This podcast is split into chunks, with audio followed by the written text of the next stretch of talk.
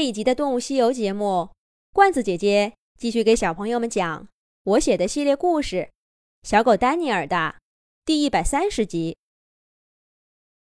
威廉一家步步逼近那只受伤的驯鹿，那是一只健硕的公鹿。一家人眼中的欣喜根本就掩盖不住。驯鹿在前面一瘸一拐的跑着。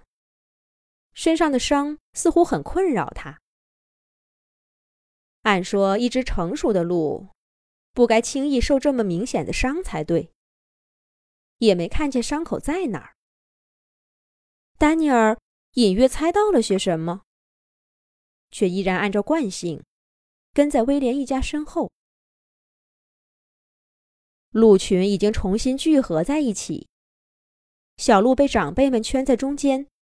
往相反的方向跑，并没有看这位落单的同伴。倒是这只受伤的驯鹿，一边跑一边偷空往家人的方向瞥了几眼。当大队的鹿群快变成一个小黑点儿，这只腿脚不灵便的驯鹿忽然跳起好高，从刚刚绕到他前面的怀特头顶跳过去。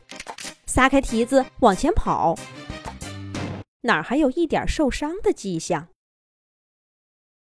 好家伙，原来他是假装受伤，想帮着家人甩掉威廉一家呢。诡计得逞的驯鹿回头轻轻一挑眉，像是在说：“有本事来抓我呀，看咱们谁厉害。”被捉弄的威廉一家，个个怒火中烧。查理的脸色更阴沉了，他怒吼一声：“分两队包抄，约瑟，咱们俩打头阵；威廉，你跟丹尼尔从左边堵他，马克去右边，怀特断后。确实，只有像查理这样才能当首领。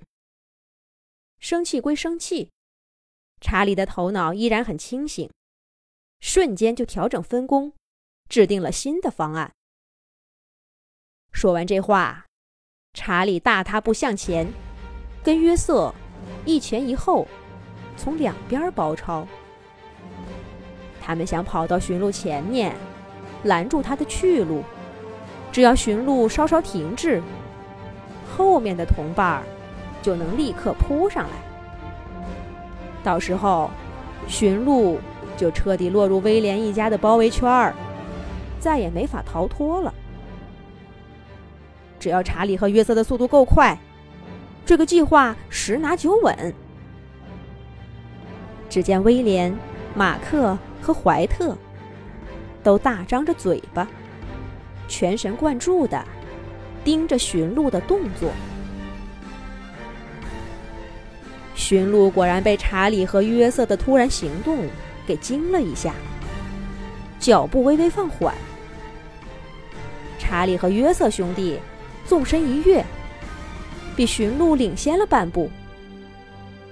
他们往对方身上靠了靠。这样的合作不是一次两次了。他们早就在激烈的战斗中积累了丰富的经验和默契。不用言说，甚至不需要眼神，就知道对方需要什么。他们身后的威廉也往中间一扑，尖利的牙齿向驯鹿的后腿咬去。丹尼尔终于明白威廉一家要做什么了。原来捕猎是这个意思。威廉想起前不久吃过的肉，再看看眼前的驯鹿。胸中像是郁结了什么东西，咽不下去，也吐不出来。威廉一家为什么要做这样的事儿呢？丹尼尔从没见过哪只狗结伴这么做的。这跟丹尼尔从前的生活差别太大了。难怪威廉一家的脸上会有凶光，那是杀戮的眼神。跟威廉相识后的场景，一幕一幕的在丹尼尔眼前闪现。他怎么都没办法把那个阳光少年同眼前的事儿联系在一起。丹尼尔，小心！威廉的喊声把丹尼尔拉回现实中。刚刚他走神的功夫，竟然跑到驯鹿的身边，贴得很近。驯鹿感受到威胁，蹄子踢向丹尼尔的肚子。威廉飞奔过来，把丹尼尔使劲往外一拱。驯鹿的蹄子擦着威廉的后背过去了，好险呐！丹尼尔心跳个不停。这头驯鹿很高大，个头最大的查理都刚刚到他大腿根儿。这要是被踢到，还是柔软的肚皮，怕是五脏六腑都得给踢出来。威廉怒吼道：“想什么呢，丹尼尔？集中注意力！”那一刻。丹尼尔似乎在威廉的身上看到查理的影子。追逐进入了持久战，驯鹿耐力极佳，爆发力也毫不逊色。查理和约瑟几次在前面把包围圈收口，驯鹿都能一跃而起，跳出圈外。查理和约瑟渐渐跑不动了。换马克和威廉上，然后是丹尼尔和怀特叔叔。这就是人多的好处，看谁能耗得过谁。驯鹿终于累了，一不留神在一块石头上绊住了脚，速度明显慢下来。